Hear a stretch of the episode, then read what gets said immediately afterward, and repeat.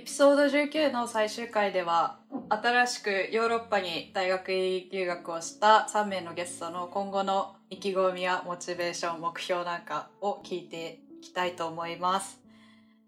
まあ、新しく新生活が始まってはいろいろやりたいことたくさんあると思いますけど、まあなんか短期的な目標と長期的な目標みたいなのが一つずつあれば、あの、ぜひお話いただきたいなと思ってるんですけど、じゃあ、沢子さんから聞いてもいいですか？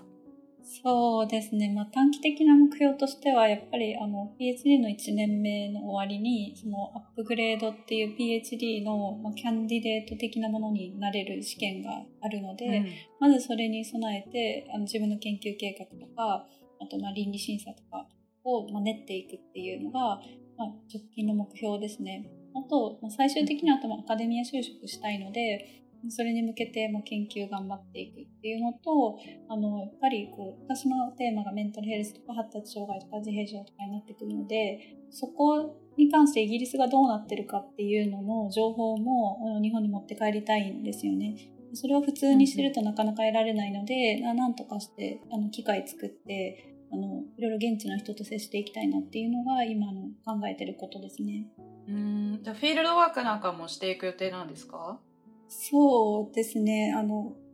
まあ、どれくらいできるかっていうのはわからないですけど、インフォーマルに情報を取っていきたいですね。なるほど、なるほど。卒業後はアカデミア希望というのは、あの、なんか具体的にこう働く国とかっていうのはあるんですか？イギリスに残りたいなと思ってるのか、なんか違う国に行きたいとか、日本に帰ってみたいとかありますか？そうですね。特に決めてないんですけど、ああの、まあ、イギリス今心地いいなって感じてはいるんですが、その、に、日本人で、えっと、文系の学問分野で、で、日本を一応フィールドとしてる自分がどれくらい生き残れるのかっていう部分が一番ネックになってきて、そこで生き残れるだけ生き残りたいですけど、まあ、無理だとしても、まあ、日本帰ってきて、まあ、研究は続けていこうかなっていう気持ちですね。うんうんうん、なるほどなるほど。なんか研究以外でやってみたいこととかありますか？そうですね。いや、でもなんかこう、いや、いやでもなんかこう、ちょっとやばいと思うんですけど、研究以外で何も考えてないので、とりあえず、とりあえずまあ、まず研究で、まあ残った時間でなんか自然発生する楽しみを拾っていきたいなって。やっぱりなんかいろんなビールあるんで、それは楽しみたいですね。ああ、いいっすね。いいっすね。なんか最近ジン ジンジャービール、ジンジャービールを見つけて、それがすごい美味しかったので、ジンジャービールおすすめですね。生姜が入ってるんですか？もう完全にジンジャーエールで、あの、ジンジャーエールでしかないノンアルコールのジンジャービールもあるし、アルコール入りのやつもあるんですけど、めあの、ビール嫌いな人でも絶対に飲める感じの味がしますね。うん。ちょっと試してみたいですね。なんか大学のこうサークルとコミュニティみたいなのって入ろうかなとか考えてたりしますか？もうすでに入って日本サークル、ジャパニーズササエティとあとメンタルヘルス関連のもうちょっとボランティアみたいなサークルに入っててそんなにアクティブじゃないんですよ、うん、気が向いた時にイベントに行くくらいなんですけどまあそれもそうですねちょっと日本語を教えたりとかちょっとボランティアしたりとかっていうのを合間にしようかなと思ってます。うんうんうんうん、なるほどなるほど。はいありがとうございます。じゃあ続いてまさとさんにお聞きしたいんですけどなんか目標ありますか？研究面でもいいし学校生活でもありますか？えっと、自分は今の大学選んだ理由にもなるんですけど、来年年明けかな ?5 月くらいから半年間くらいフィールドワークができるんです。で、がっつりエスノグラフィー書いて、で、自分の修論のためのデータを集めるっていうふうな期間があるんですけど、で、マーク国内に限らず海外も選択肢に入れれるので、その期間は東南アジアの方に行きたいなというふうに思っているので、そこはあの、まあ、フィリピンなんですけど、フィリピンに行きたいフィールドがあるので、うん、そこに、まあ、ちょっとコロナ禍の影響等で不透明なところはありつつも、あの、そこが実現できたらいいなっていうのが、直近1年くらいの目標になってます。で、もう一個中長期的なところで言うと、映像人類学の独特なところだとは思うんですけど、で、リサーチ、あの、PhD 含め研究職にベースを置きながらアーティスト的な、あの、立ち振る舞いをする人がすごく世界的に多い分野なので、あの、徐々にそういった活動をちゃんと本格化させたいなっていうふうなところ、自分で言うと写真と映像制作がメインなんですけど、そこをもう少し、あの、アカデミア内外、あの、越境しながら、もう少し面白い活動ができたらなっていうのを、と、あとは日本含めていろいろ模索しているようなところなので、修士終了後のキャリアとも、あの、関わるところで、そこは、あの、いろいろ今考えてるっていう風な感じです。えー、え、どんな写真撮るんですか？なんか映像とかってどんなものを作るんですか？えっと、映像心理学の本流で言うと、いわゆるドキュメンタリーとか民族史映画っていう風に言われるようなもの、あの、人類学的な研究要素を持たせつつ、一定その映画だったりとか、あの映像作品として、あの一般の人たちにも美的なものとして見てもらえるような、あの、ああいった映像作品を作る人が今すごく多い。あとはそれをもう少し例えば、あの、社会問題に対して、いわゆるあの、CG だったり、コンピュータサイエンス側の知識を使いながら、もう少し、あの、普通の映像じゃなくて、デジタルも組み合わせた面白い映像を作っていくみたいな人たちもいたりするので、結構分野横断的にあのコラボレーションする人が多い印象です。えー、面白いですね。なんか、そう、じゃあアーティストとしても活躍していきたいなっていう目標がそうんですね。できればそのあ間くらいのところが自分は多分あの好み的に一番合ってるので、すごいなんか楽しみです。見せてください。ぜひなんか作品とか 展示会とかやってたら見に行きたいですね。5分のショートフィルム作ったところなんですけど、そういうのを多分今え後も細かく出していくので、大学のそのプログラムの中でいろいろそこはアウトプットできたらいいなと思ってます。なるほど。へえ。いいですね。え、修修士号を取った後はどんなキャリアプランを考えてますか？自分は PhD 考えてはいて、日本またはヨーロッパ圏か、アメリカもちょっと視野に入れながら、映像人類学の範囲で数は少ないんですけど、あの、考えたいなっていうのが今の第一候補になってます。なるほど。ありがとうございます。じゃあ最後に浩平さんに目標とかやってみたいことを聞いていきたいんですけど、何かありますか？えーっと、学校生活のところでいくと、前回のエピソードでも話したように、えっと、まあ、2000人ぐらいいるので、うんちょっと勉強していい成績を取らないと、まあ、じ人権がないというか、自分のやりたいことができないので、まずはその、まあ、いい成績を取れるように取って、で、まあ、友達から聞いた話によると、いい成績を取ると、なんか教授の方からアプローチが来て、なんかチューターやってみいひんみたいなっていう話が結構来るらしいので、なので、まずはちょっと成績を取るように、まあ本当になんか学部みたいな感じで多分最初は勉強することになると思います。で、結構そのドイツのマスターで結構有名というか、なんかポピュラーなのが、えっと、パートタイムもしながらやるみたいな感じで、えっとうんパートタイムしながら、えっと、マスターの勉強もするっていう感じで、で、特にその Informatics だとみんなコードが書けるので、そのスラック、スラックのチャンネルみたいなのがあって、そこにそのいろんな企業が、えっと、募集してるんですよね。15時間週働けるエンジニアの人みたいな。で、それですごい数があって、まあ、そこからみんな結構 apply してやってるっていう感じ。で、あとは、えっと、TUM は結構その起業家精神みたいなのをなんか学校の指針の一つに掲げてて、まあ、そこでその TUM から発生したスタートアップにお金を出すみたいなプログラムがあったりとかして、結構その TUM 内で、えっと、起業された会社とかが結構あって、まあ、それのオフィスだったりとかも提供したりするんですよね。なんで、まあ、そこで働けたりとか、結構まあそのオポチュニティはあるので、まあ、そこでパートタイムでエンジニアで勉強しながら働こうかなと思ってます。で、うんまあ、その後、まあ、研究だったりとかはちょっとまだ決めてなくて、まあ、何をしようかなっていうのをざっくりと勉強しながら、まあ、いい成績を取って入れるところに入ろうかなっていうのは思ってます。で、PhD はあんまりまだ見てなくて、まあ、その成績を取らないとそもそも PhD に行きたいとも言えないので、まあ、なんかそこはまず第一条件かなと思いますね。で、まあ、卒業後は、まあ、ドイツとか、まあ、東京とか、結構僕は田舎よりも都会の方が好きな人間なので、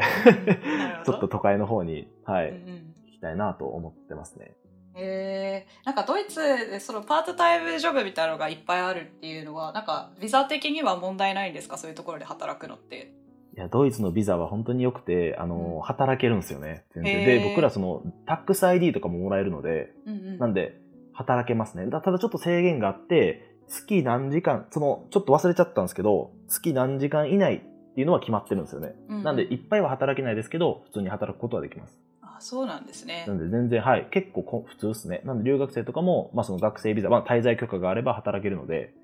アメリカとかだと結構そういうのが厳しい印象はそうそうですす。あるんでけど。なんか基本的に学内のお仕事以外は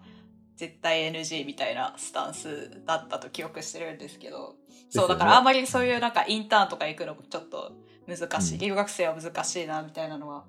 あるんですけど、ドイツは結構なんかそういうのフレキシブルなんですね。あ、もうそうですね。本当に全然働きたい人は働いていいみたいな感じですかね。うんまあ多分ドイツが結構そういう頭のいい留学生とかを呼び込んで、まあ国の国力を上げろ、上げようっていう風な感じに多分動いてると思うので、特にこういうエンジニア系のジョブオポチュニティは結構多いなと思いますね。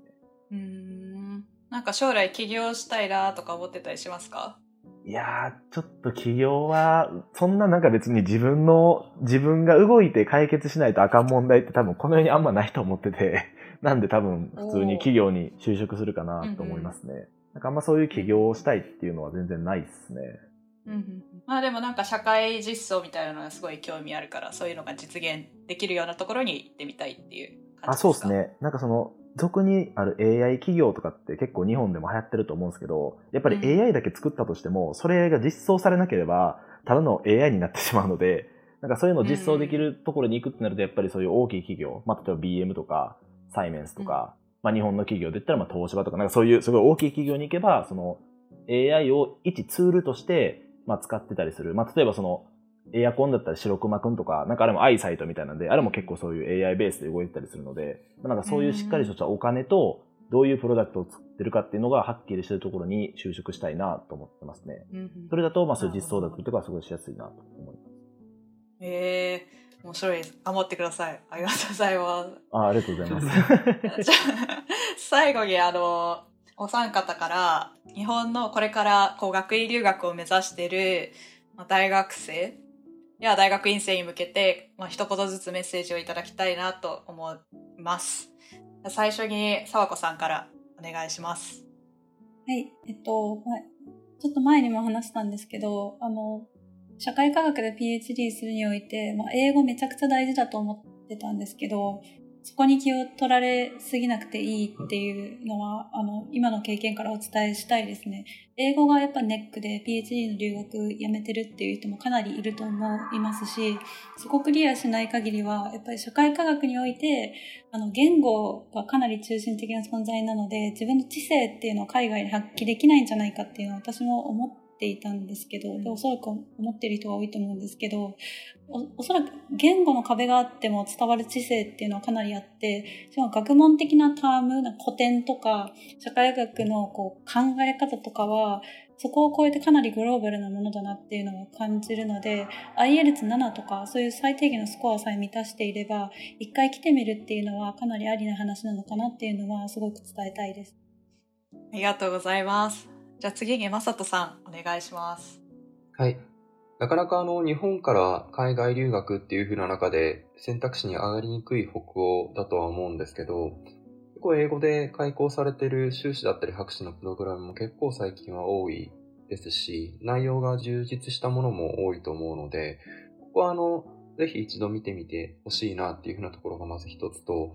特に北欧ならではのあの学問の発展を遂げたものとかもたくさんあって、例えば人類学で言うと、あの参加型デザインとあの合流しながら、あの独自の人類学を作り上げてきたみたいな歴史もあったりするので、その学問の中で、あの北欧の文脈で、あの得意性みたいなものがやっぱりあると思ってます。なのでそういったところを見ながらあの選んでみると結構いい選択肢が見つかるんじゃないかなと思ってます。はい、ありがとうございます。じゃあ最後に浩平さんメッセージお願いします。はい。えっと、多分ドイツ留学って全然まだポピュラーじゃないと思うんですけど、僕の大学は結構その学問的なところでいくと結構まあレベルが高いと思っていて、えっと、ノーベル賞とかでも17人ぐらい出ているのかな。まあ、すごい、はい。結構、まあ、魚的な教育ではあるんですけど、まあ、ノーベル賞がすごい多かったりとか、まあその学費無料なんで、なんかそのレベルそんなやろなと思ってってても、結構そのいざ入ってみると、すごいもう超著名な、えっと、教授の方がいたりとかで、その自分でちゃんと動いて、えっと、自分でちゃんと勉強していい成績を取っておけば、多分そういう研究の機会だったりとかっていうのはすごい来ると思うので、なんかその学費無料だから、なんかアメリカと比べてちょっとどうなんっていう方も、まあ全然そういうレベル、学術レベルってところでいくと、全然引けを取らない勉強、研究ができるんじゃないかなと思います。で、僕はちょっと PhD じゃないんですけど、PhD の方だと、えっと、結構十分なお給料が出るので、まあ、研究する上にあたって、その、なんていうんですかね、財政的な心配とかは全然ない環境で研究できるっていうのは僕のシニアの知り合いの方から聞いてます。で、一番最後に伝えておきたいのが、特にミュンヘンは住居探しがめちゃめちゃ大変なので、多分大学のアプリケーションよりも大変って言われてる、なんか100回、100個ぐらいメッセージを送って、返ってくる返信率が10%以下とか、なんかそういう感じの 結構厳しい環境なので、なんかそういう住むところだったりのリサーチはえっと、アプライするのと、まあ、同じぐらいでちょっとずつ情報を集めていくのがいいのかなと思います。はい。あと、ドイツ語は少し勉強してから来た方が僕みたいにならないので、はい。ちょっとでもやっておけば。多分大使館がドイツ語の講座とかを提供してると思うので、ちょっと受けてみたりとかすればいいと思います。はい、ありがとうございました。えーエピソード19をお聞きいただきありがとうございました。海外大学院留学を検討中の方や、現役海外大学院生とオンラインでつながりたい方は、スラックチャンネルでぜひ交流しましょう。詳細については、エクスプレインスペース留学で検索してください。えーポッドキャストに関するリアクション、感想、リクエスト、こんな企画をやってほしいなどは、Twitter アカウントでお待ちしています。えーそれでは3名のゲストの方ありがとうございました。また次のエピソードでお耳にかかりましょう。皆さんありがとうございました。ありがとうございました。